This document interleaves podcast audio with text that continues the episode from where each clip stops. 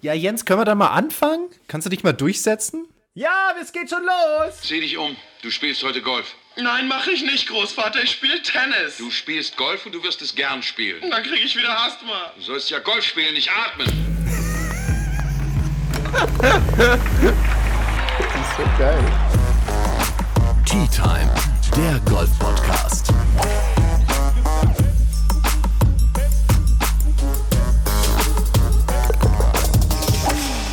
Hallo, wir sind schon wieder da und der ähm, ehrenvolle und äh, dauergrinsende Dauerhörer hat festgestellt, hä, da wurden gar keine Namen gesagt im Intro. Das liegt daran, dass wir Bernd Ritthammer versprochen haben, dass wir im neuen Jahr, wenn er dabei ist, ihn natürlich auch im Intro nennen werden.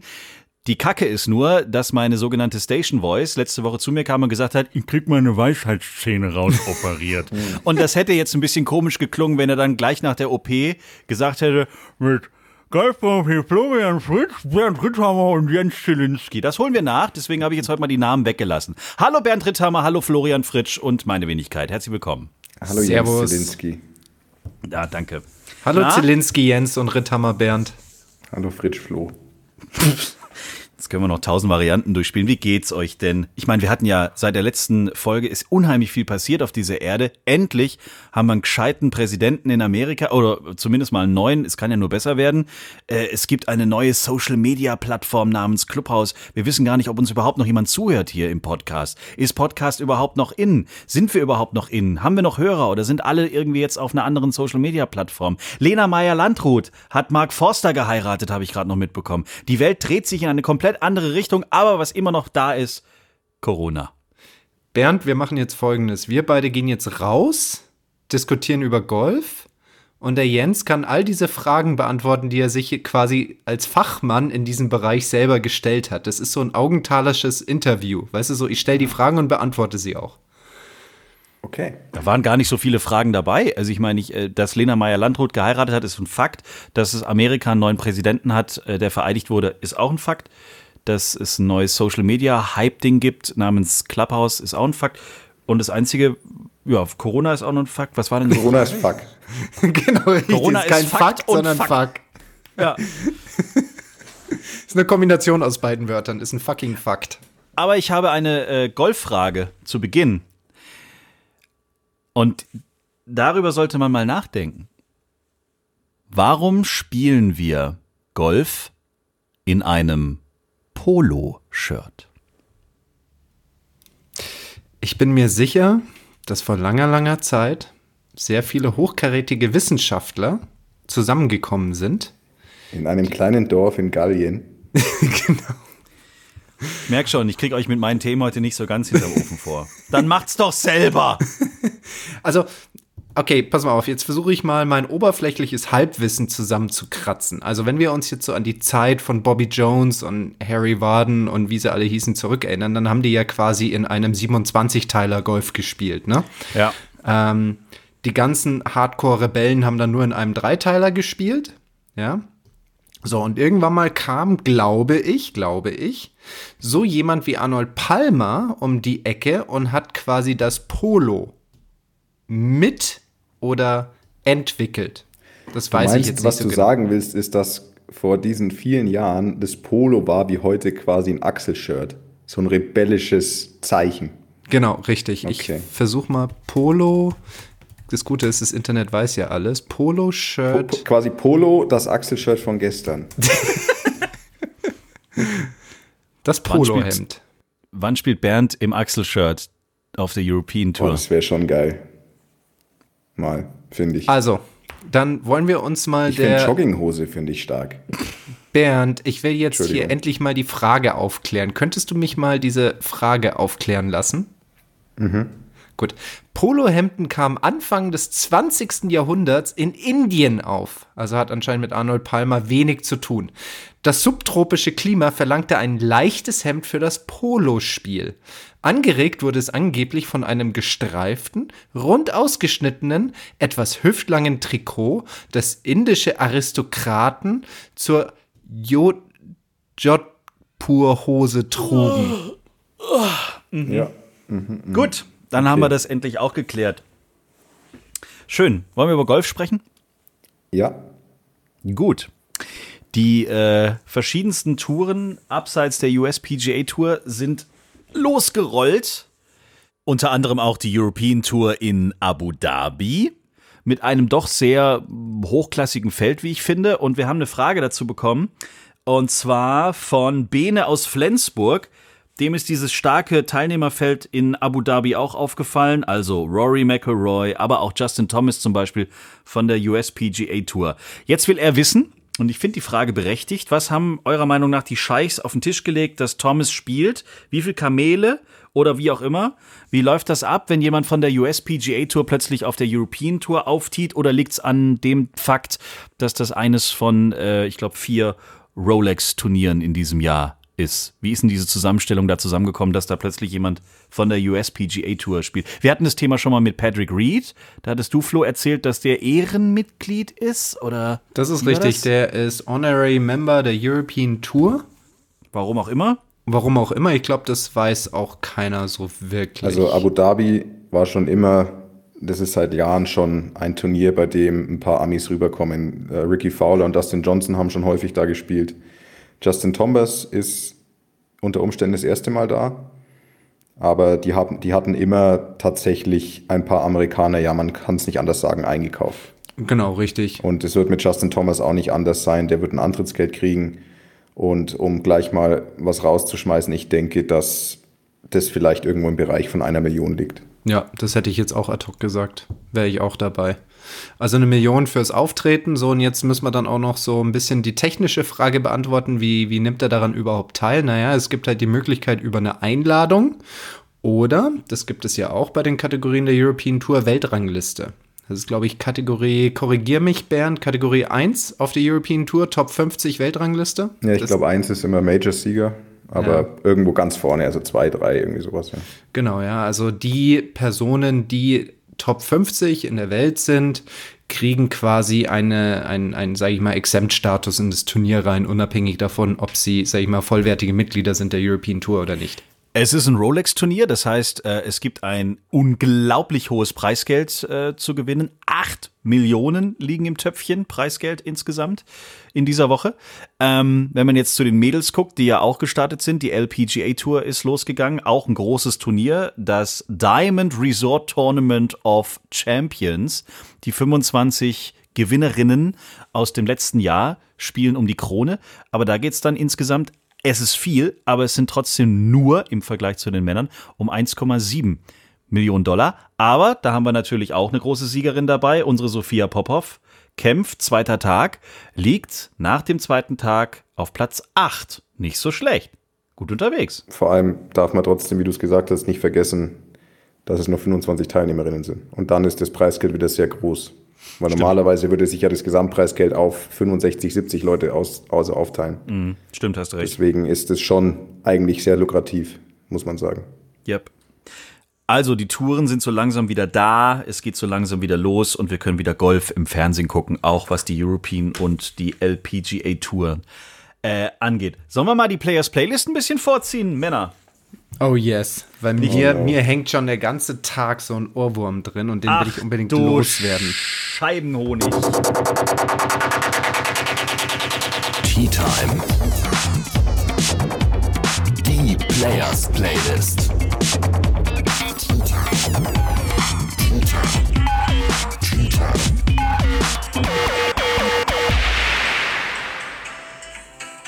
Ach du oh. Kacke.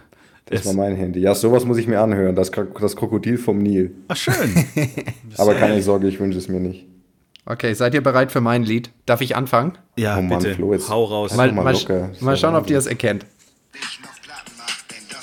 Ja, Bass, Bass. Das Bo. Jo, das Gut, Bo. Mhm, das Bo schön. mit Türlich, Türlich.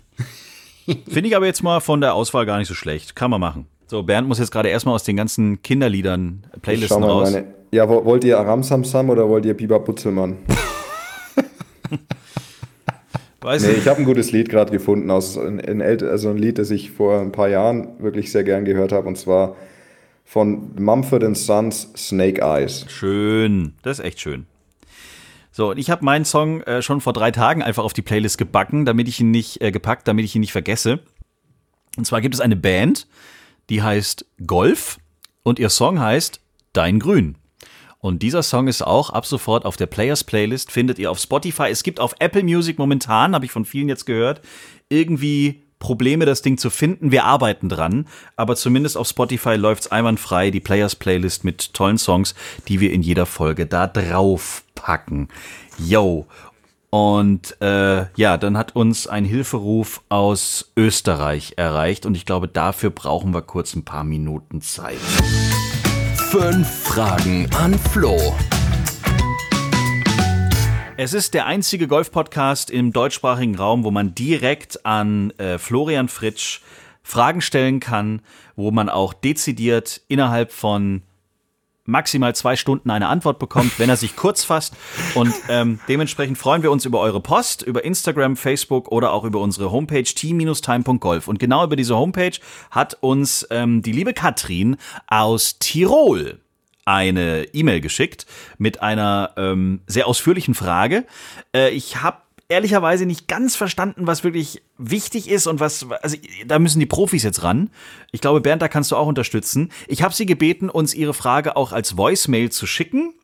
Sie ist Captain einer Damenmannschaft, das möchte ich vorausschicken, und sie ist gerade mittendrin in der Planung der dann doch jetzt kommenden Saison.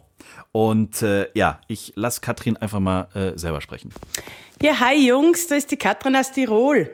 Äh, ich darf heute eine Frage stellen und zwar würde ich mich interessieren, wie ihr eine Kampfmannschaft für eine Staatsmeisterschaft im Matchplay zusammenstellen würdet. Wir sind eine Mannschaft äh, aus neun Damen. Unsere Handicaps sind zwischen vier und zwölf. Und äh, manche fühlen sich im Zählwelt wohler, manche sind aber sehr stark im Matchplay. Nun ist die Frage, soll man ähm, den niedrigen Handicaps den Vorzug geben, obwohl sie vielleicht äh, eher beim Zählwett zu Hause sind? Oder soll man doch auf die Stärke im Matchplay setzen, obwohl das Handicap etwas höher ist? Wie würdet ihr das rausfinden? Wie würdet ihr die Mannschaft zusammenstellen? Wäre echt super, wenn ihr mir da einen Tipp geben könntet. Liebe Grüße aus dem tief verschneiten Tirol. Tschüss. Ciao Katrin, Dankeschön. Also äh, bei, ich, ich bin auch bei dem Wort äh, zusammengezuckt. Ich habe auch in den Gesichtern von, von Bernd und Flo gerade gesehen. Also das Wort Kampfmannschaft, man stellt sich Das da. finde ich ein geniales Wort. Man, man, stellt, man stellt sich da Frauen auf dem Golfplatz im Tarnanzug irgendwie vor. Ich weiß, es klingt alles ein bisschen sehr, sehr, sehr. Ja, aber es ist immer noch besser als Kampfstaffel. Oder sowas. Das stimmt. Aber äh, nein, ich habe gewusst, was jetzt passiert. Also Flo rennt kurz weg und zieht sich jetzt seinen Bundeswehrkittel an. Florian Sehr zieht schön. sich, macht sich kampfbereit. Ja, um die richtige Antwort geben zu können. Ich kann kurz nochmal aus der E-Mail von Katrin zitieren. Sie schreibt, äh, ich höre euren Podcast unheimlich gerne. Während einer Autofahrt denke ich nicht mal daran, Musik zu hören, sobald die neue Folge Tea Time rausgekommen ist. Das finden wir schon mal sehr brav. So, also, sie ist Kapitänin einer Mitamateur-Damenmannschaft. Sie sind insgesamt neun Spielerinnen. Zwischen vier und zwölf ist ihr Handicap. Äh, Das habt ihr ja schon erzählt. So.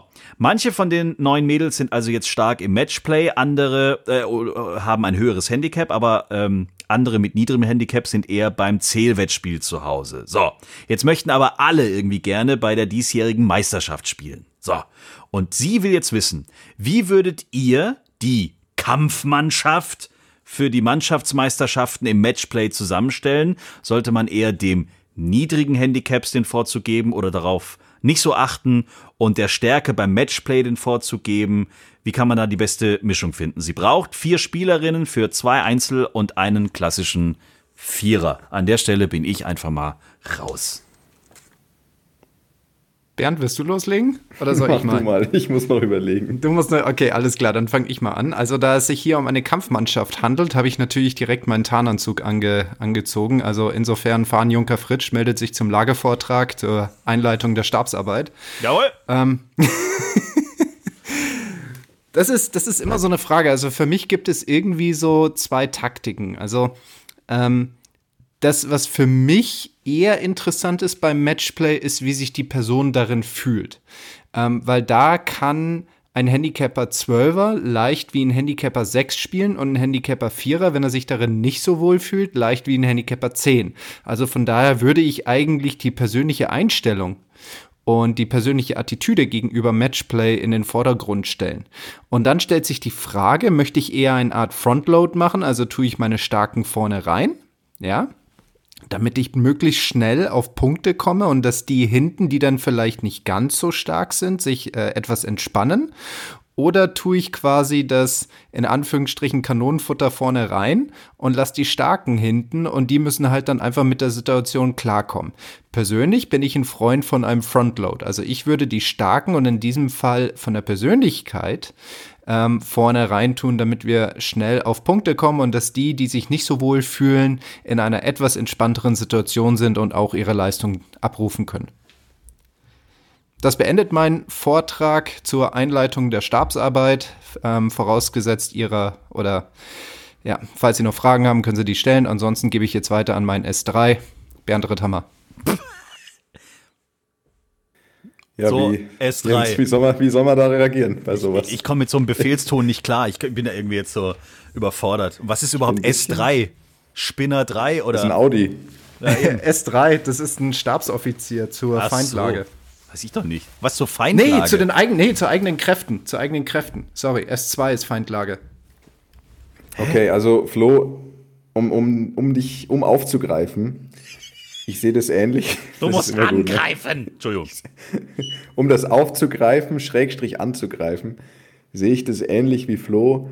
Ich denke, es kommt, man kann da bei der Aufstellung nicht unbedingt nach den Handicaps gehen, sondern es geht einfach stark darum, wer hat Lust. Es gibt vielleicht auch durchaus Spielerinnen in dem Team, die sich eben in dieser Mann gegen Mann-Situation gar nicht so wohl fühlen, die lieber so ihr eigenes Ding spielen und dann am Ende zusammenzählen. Da geht es nicht so um dieses, ich möchte gewinnen und ich muss, ich muss Punkte machen, ich will Punkte machen. Da gibt es sicherlich rein vom Charakter Unterschiede und ich würde mich auch eher danach richten. Vom Handicap, das kann man eigentlich, das kann man nicht sagen, weil also bei einem Matchplay, da kann ein guter Handicapper kann verlieren oder gewinnen und der schlechte genauso. Also deswegen, danach kann man es nicht festmachen. Ich würde auch ganz klar vielleicht bei auch einem Vier-Augen-Gespräch so ein bisschen rausfinden, wie, wie, wie, die, wie die Damen auch Lust haben und, und wer, wer, richtig, wer richtig Spaß an Matchplay hat.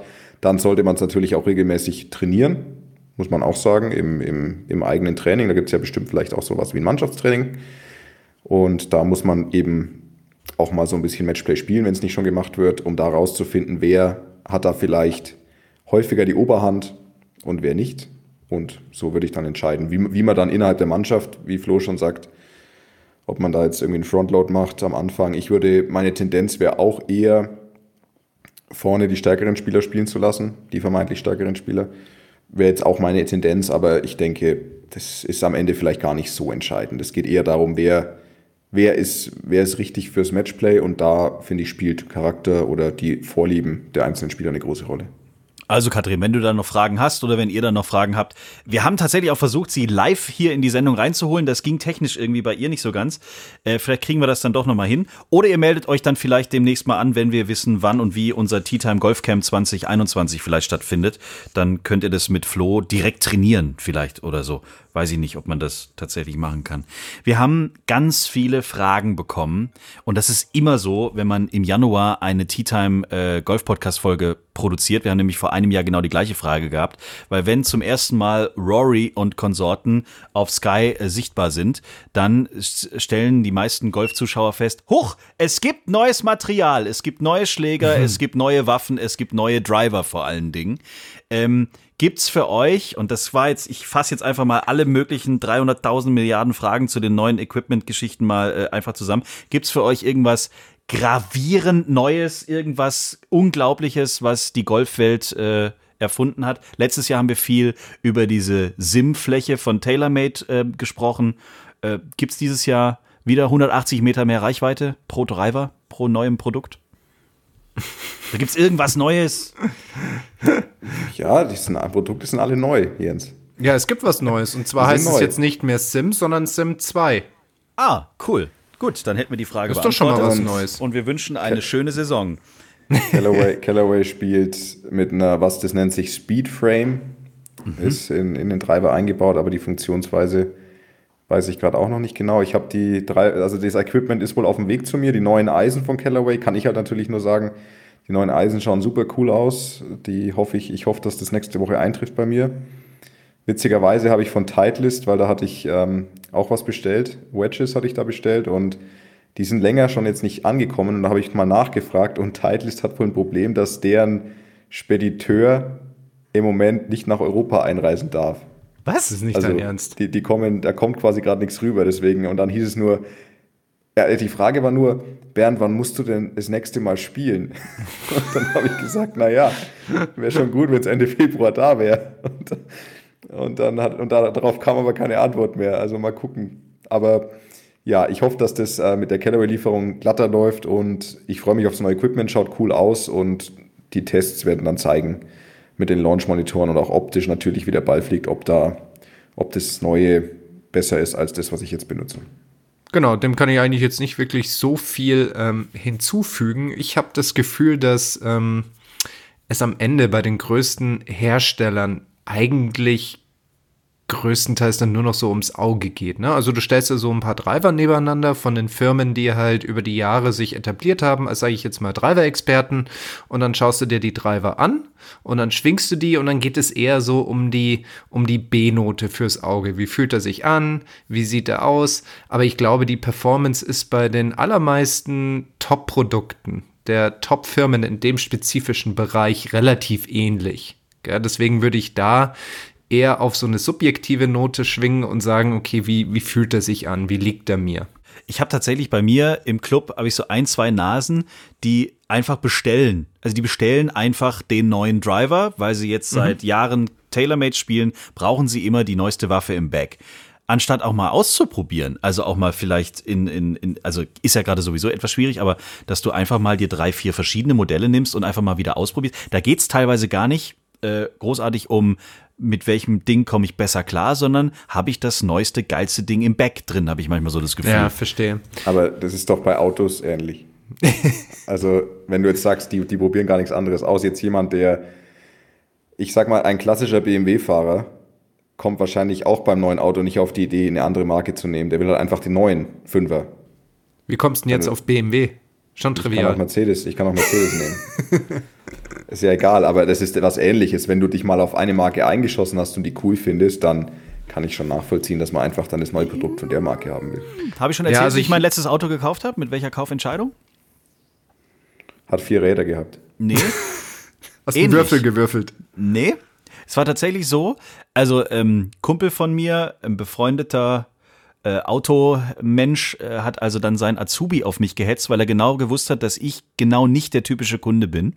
Und ähm, der rannte also um dieses Auto rum, was er dann da in die Einfahrt gefahren hat.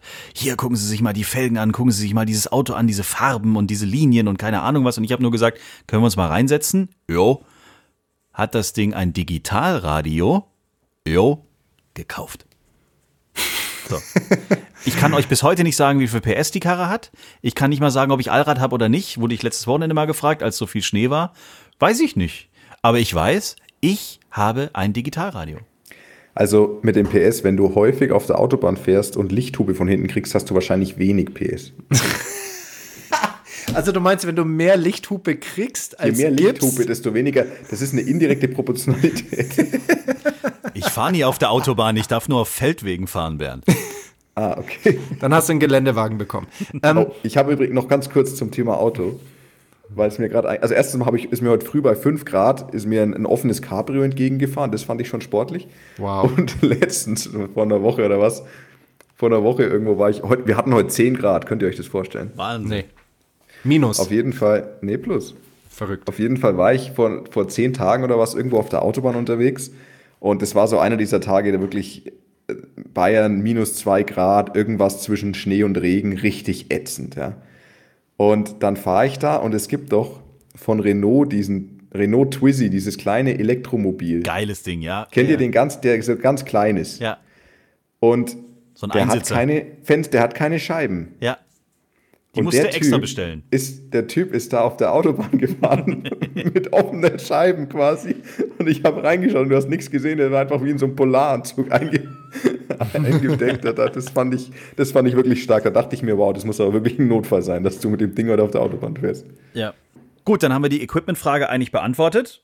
Eine Frage schiebe ich zwischen rein, die gilt nicht als komplette Frage, aber Michael würde gerne von euch beiden äh, wissen, äh, welcher Verein äh, aus dem DFB-Pokal rausgeflogen ist.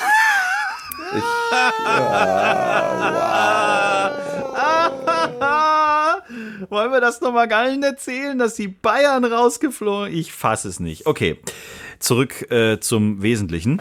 Das war eine Aber ich will- strategische Niederlage. Ja, es war keine richtige Niederlage. Ähm, Um, um, die Spiel, um die Spielbelastung niedrig zu halten. Nächste Frage kommt von The Real Fronts. wow. Ob ihr wisst, ob die deutsche Golfliga überhaupt 21 stattfindet. Gibt's da schon News? Termine sind geplant. Es geht, glaube ich, ab, lass mich lügen, dritte oder vierte Maiwoche los. Die Termine sind, soweit ich weiß, auch eingestellt. Und aktuell gehe ich mal davon aus, also plant man, dass es auch so funktioniert. Ne? Also ich denke mal jetzt, Ende Januar zu sagen, dass äh, alles, was zwischen Mai und August stattfindet, äh, nicht stattfinden wird, ist, glaube ich, mehr als verfrüht. Insofern gehe ich ganz stark davon aus, dass die Termine, so wie sie jetzt äh, drin stehen, auch stattfinden werden. Und die letzte Frage kommt von Max. Dehnen und stretchen vor der Runde, ja oder nein? Das geht an den, Wenn ihr jetzt Davon Nein sagt, das geht an den. Fachmann. Genau, das, das muss an den Fachmann Bernd. Das kommt drauf an, wenn du, wenn man Gummibären-DNA hat wie Flo, dann ist das völlig überflüssig. wenn man ein normaler Mensch ist, wie ich zum Beispiel, dann würde ich sagen, also dehnen und stretchen ist vielleicht, ich würde jetzt gar nicht sagen altmodisch, aber ist nicht das genau Richtige. Also Mobilitäts, Mobilität steigern fände ich einen passenderen Begriff als Stretchen. Da denkt sich ja jeder, ja, ich gehe halt hier mit geradem Rücken vor zu meinen Fußspitzen und halte es 30 Sekunden. Und das ist sicherlich nicht wahnsinnig zielführend. Also gewisse Mobilitätsübungen, um den Bewegungsumfang zu erhöhen. Im Idealfall ist dann noch eine, eine Aktivierung für den Herz-Kreislauf dabei. Also ich weiß nicht, Seilspringen oder, oder zwei Minuten Hampelmann machen. Und dann, das würden die meisten sicherlich weglassen, eine so eine gewisse, so eine Core, so eine Core-Stubby. Also Aktivierung der, der, der, Brau der Bauchmuskulatur, der Rückenmuskulatur. Das wären so die drei Dinge, die eigentlich dazugehören. Aber ich weiß, dass das völlig überfordernd ist für die meisten Hobbygolfer. Also ich würde eher, wenn man sagt, man will halt zwei, drei Minuten was machen, dann würde ich mir eher ein paar Beweglichkeitsübungen, dynamische Beweglichkeitsübungen überlegen, bevor man jetzt statisch so klassische Stretches macht. Ich glaube, die sind wenig zielführend. Also da ist eher so Bewegungsumfang steigern im Sinne von Mobilitätsgeschichten sinnvoller. Ich habe eine Taktik. Passives Stretchen. Wenn ich mir vor dem Golfspielen den Ranzen sowas von voll hau, ja, also richtig viel reinfutter, dann stretcht es quasi meine Bauchdecke von innen. Also diesen Chor. Weißt du? Weil dann du redest von meinem Dauerzustand. Genau, richtig. Also du hast wahrscheinlich eine, eine sehr ausgeprägte Dehn, also Dehnbarkeit deiner Bauchmuskulatur. Und ich glaube, wenn man sich im Vorfeld 27 Schnitzel und drei Kilo Pommes reinflankt, dann dehnt es quasi die Chor, das, was Bernd angesprochen hat, auf. Ja. Und das wäre so eine Taktik, die man auch nutzen könnte. Auf der anderen Seite hat Bernd mir jetzt eine schöne Idee mitgegeben für den ersten offiziellen Man's Day der neuen Saison. Da stelle ich mich an die Eins und werde erstmal Seil springen. Das wird Also großartig. ich meine, das, das, das macht ja, haut das, alle das um. würde ja keiner machen, weil das ist ja, ist ja jedem peinlich, aber ein Springseil im Bag zu haben und einfach, bevor man den ersten Golfschlag macht, ein, zwei Minuten Seil zu springen, wäre optimal. Wenn ihr in der nächsten Folge Fragen beantwortet haben wollt von den beiden Fachmenschen hier, dann äh, schickt uns eure Frage per E-Mail, per Instagram-Message oder Facebook-Message. However, ihr könnt uns natürlich auch gerne, äh, so wie es die Katrin dann gemacht hat, eine Voicemail schicken. Oder wir nehmen euch einfach live mit hier in die Aufnahme rein. Das würde uns natürlich auch sehr, sehr freuen. Dann muss ich jetzt schon den ersten Fehler der aktuellen Folge korrigieren, wie ich hier auf meinem großen Bildschirm sehe. Ich habe vorhin gesagt, wenn ich mich richtig entsinne, dass Sophia Popov nach dem zweiten Tag äh, auf einem geteilten zehnten Platz ist. Das ist nicht richtig gewesen, denn da hat noch ein Loch gefehlt. Sie ist auf dem geteilten neunten Platz nach dem zweiten Tag und liegt jetzt insgesamt mit minus fünf dort. Ne? Wir wollen ja alles noch richtig stellen, bevor hier wieder der Shitstorm losgeht und alle nur noch Klapphaus hören. Du, Ich hatte letztens. Ich auch. Bevor wir alle von unseren Kleidungs Bekleidungsfirmen rausgeschmissen werden. Richtig. Ich hatte letztens ein Gespräch mit der Angie Moser. An die erinnern wir uns ja noch, ne? Angie Moser ist eine Golfplatzarchitektin, war bei uns zu Gast. Die Folge heißt, was kostet eigentlich ein Paar 3? Kann ich jedem nur ans Herz äh, legen. Großartige Folge, dann lernt man wirklich mal, was so ein Golfplatz kostet und was man so investieren müsste und wie das alles so geht. Sensationeller Gast gewesen. Ja, was ist mit der? Und zwar ein Mitglied aus einem nahegelegenen Golfclub zu mir, äh, von mir hat mal gesagt, hey, hier ist alles so nass, die müssten da doch einfach nur Sand draufschmeißen, dann ist ja alles gut. So, jetzt, hat, jetzt, hab ich, jetzt bin ich mit der Angie mal die Zahlen durchgegangen. Ne? Also du hat, ein normaler Golfclub hat zwischen 60 bis 90 Hektar Fläche. Auf diesen 60 bis 90 Hektar Fläche werden circa 40 bis 50 Hektar Golfplatz sein. Ja? Ja. So. Wenn ich 50 Hektar Golfplatz habe und auf diesen 50 Hektar zwei Zentimeter Höhe Sand draufschmeißen möchte, dann sprechen wir von, äh, von 10.000 Kubikmeter Sand, die ich brauche, um das machen zu können. Wenn wir davon ausgehen, dass dieser Sand, nachdem wir ihn ausgeschüttet haben, sich teilweise verdichtet, dann brauchen wir ja etwas mehr, um auf diese zwei Zentimeter zu kommen. Und dann sind wir bei knapp 13.600 Kubikmeter Sand, die wir brauchen. Ein LKW-Sattelzug kann ungefähr 28 Tonnen transportieren. Ja. Und das heißt, wir bräuchten für diese 13.600 Kubikmeter Sand ungefähr 500 LKWs, um diesen ganzen Sand A auf den Golfplatz zu bringen und dann natürlich auch noch eine Menge Arbeit, um diesen ganzen Sand ähm, zu verteilen. Ich habe jetzt einfach mal die Preise bei mir aus der Region genommen und ich kam auf Sandkosten ohne Arbeit und Transport von 291.420 Euro. Das heißt, wenn unsere Zuhörer jemanden kennen, der sagt, die sollen heute da einfach mal ein bisschen Sand draufschmeißen, das sind die Zahlen, in denen wir uns da bewegen. Also ich Das fand heißt, das ganz Justin spannend. Thomas könnte mit seinem Antrittsgeld drei Golfplätze besanden. Richtig. Zwei Zentimeter. Schätzungsweise. Ja. Toll. Schön, oder? Und die Angie muss es jetzt ganz alleine machen oder hilfst du ihr da wenigstens ein bisschen beim Sand auskippen? Also ich komme vorbei, um zu gucken, ob sie es richtig macht. Jetzt habe ich mir gedacht, im Tarnanzug von der Bundeswehr. Genau. So, das war jetzt Nur, das war genau richtig. Das war jetzt einfach nur mal mein, sage ich mal, qualitativ hochwertiger Beitrag. Sandoberst 3. Ach, dafür steht S3. Genau, S3. Ja, es ist Sandoberst. Okay. Nee, also ja, kann ja, äh, boah, ja, okay. 500 LKW. 500 LKWs brauchst du, um diesen ganzen Sand zu transportieren. Wir können uns bestimmt gut ausdenken, wie dieser Golfplatz dann aussieht, nachdem 500 LKWs da mal drüber gefahren sind, um den Sand zu verteilen. Gut, die passende Schemazeichnung wird Herr Fritsch dann auf unserem Instagram-Kanal noch veröffentlichen. Das heißt Prinzipskizze. Die, die Berechnung Prinzipskizze. Prinzipskizze. Gut. Es gibt auch die Schweinefolie. Ja, Mensch.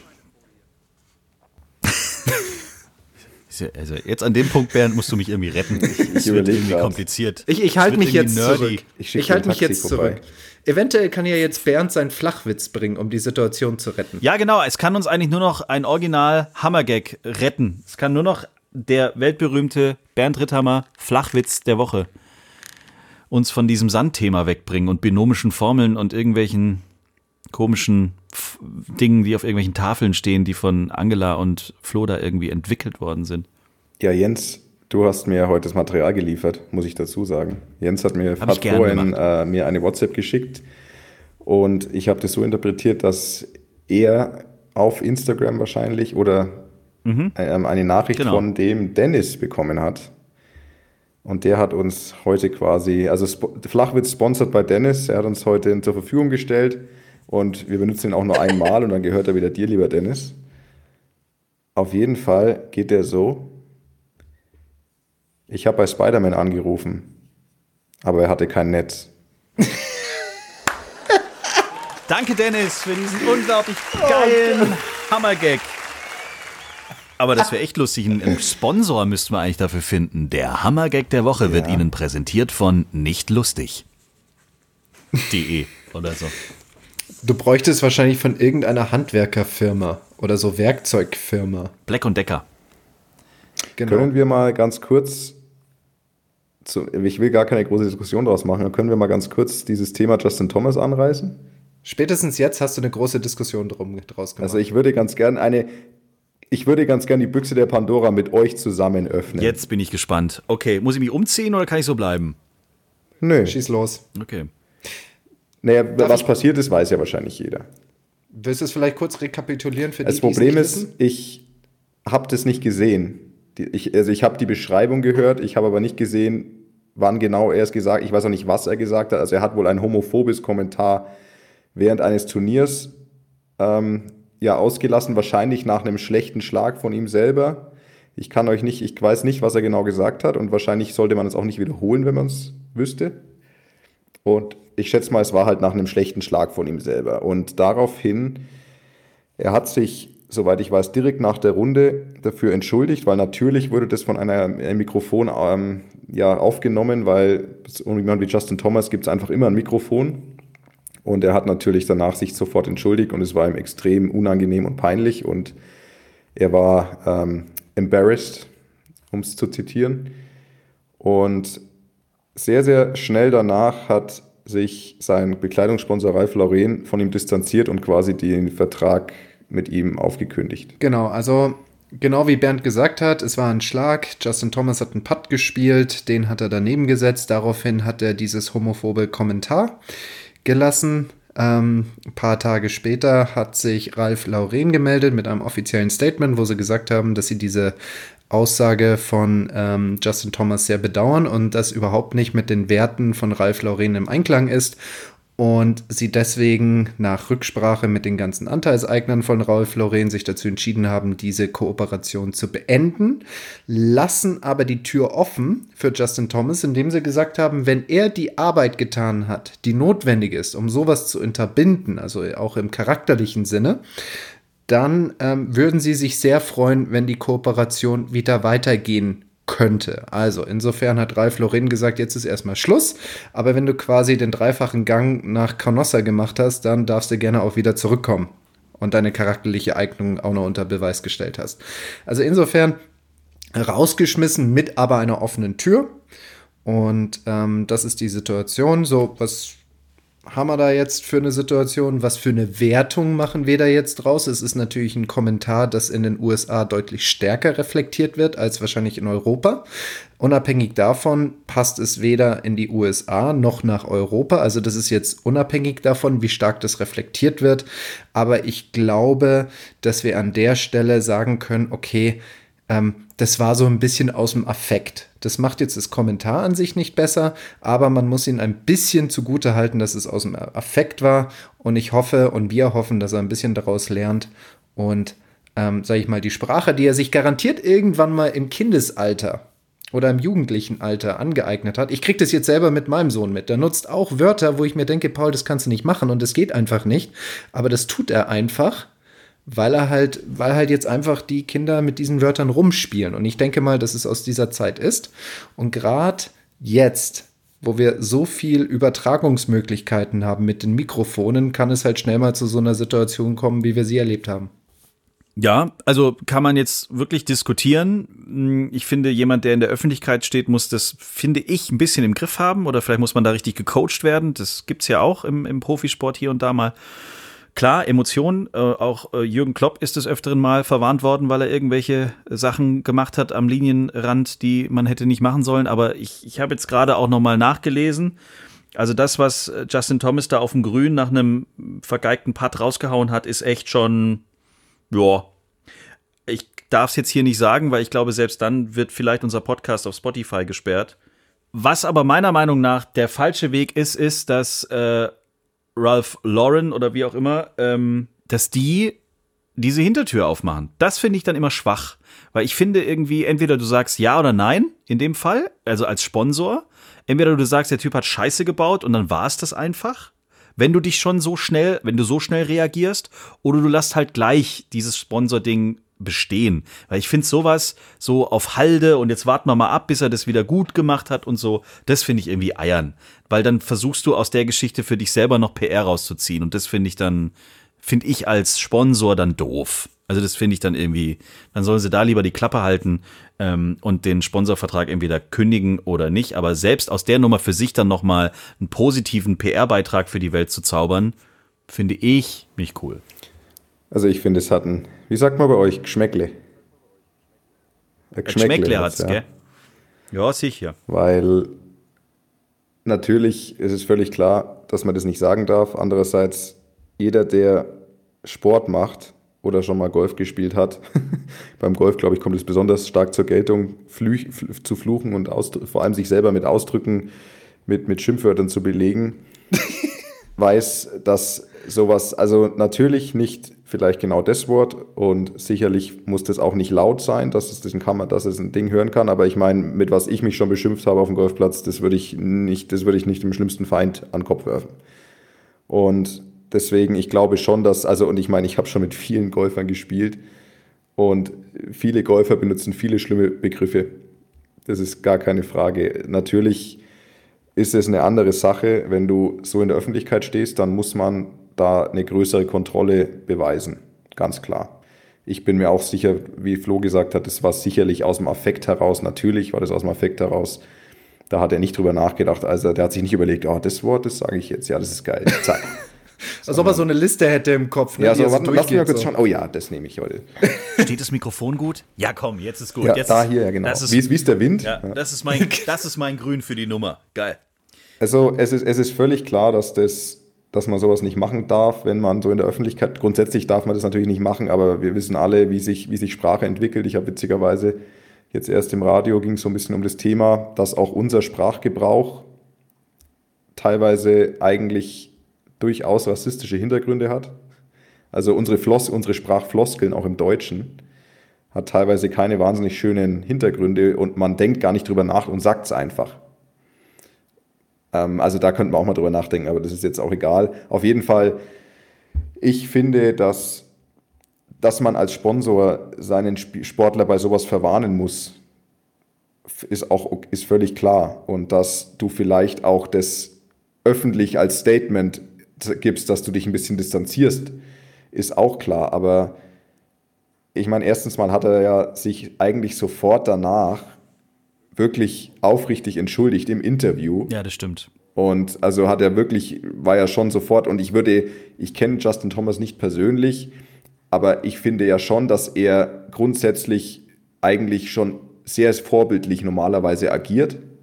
Und auch, er hat auch, finde ich, die Marke Ralf, Ralf Lauren gut repräsentiert. Er war durchaus sehr, sehr mutig in seiner Kleidungswahl die letzten Jahre. Also wenn ich mich dann so die manche Open erinnere oder sowas, da kamen schon witzige Sachen dabei rum. Deswegen würde ich jetzt schon mal von außen betrachtet sagen, dass er ein guter Markenbotschafter für Ralf Lauren ist. Also ich meine, man weiß nie, was intern ist. Vielleicht gibt's ja da auch, gab es ja da schon länger Schwierigkeiten.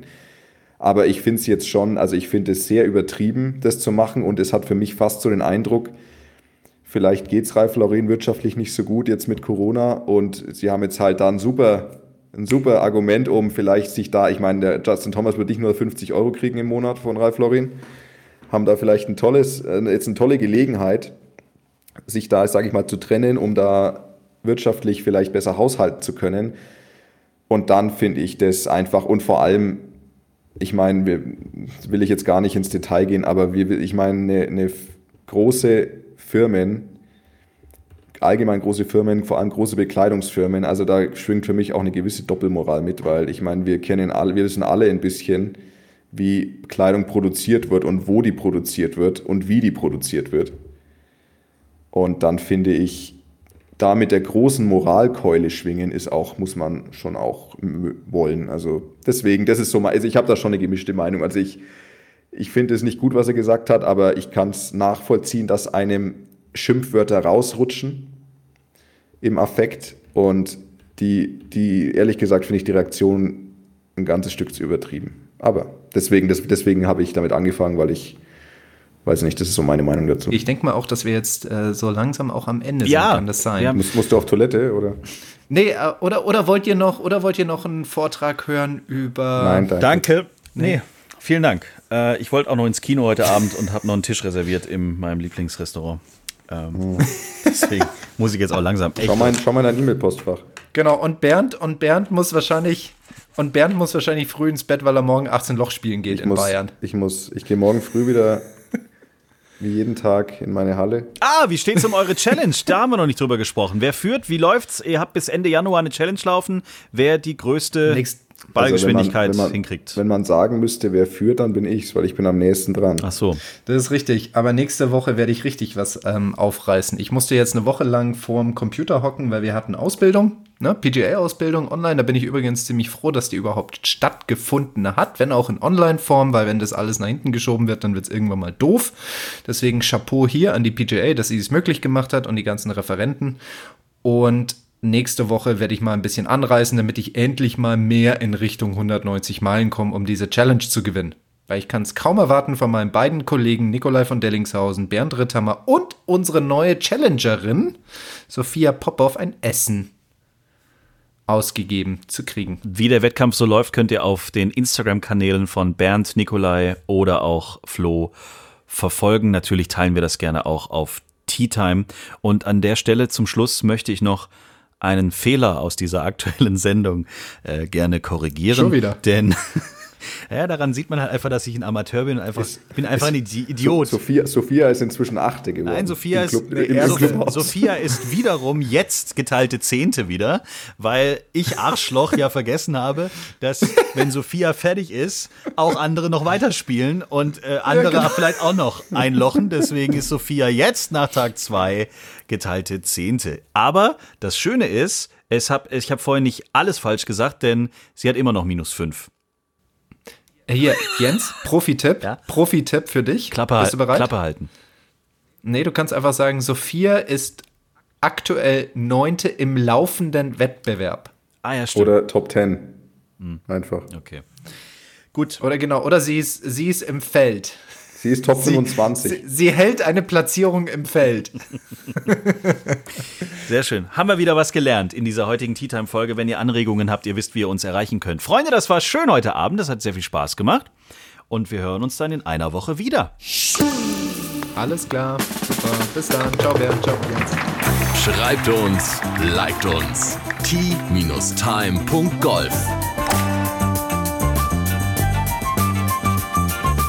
Tea Time, der Golf-Podcast. Auch auf Facebook und Instagram.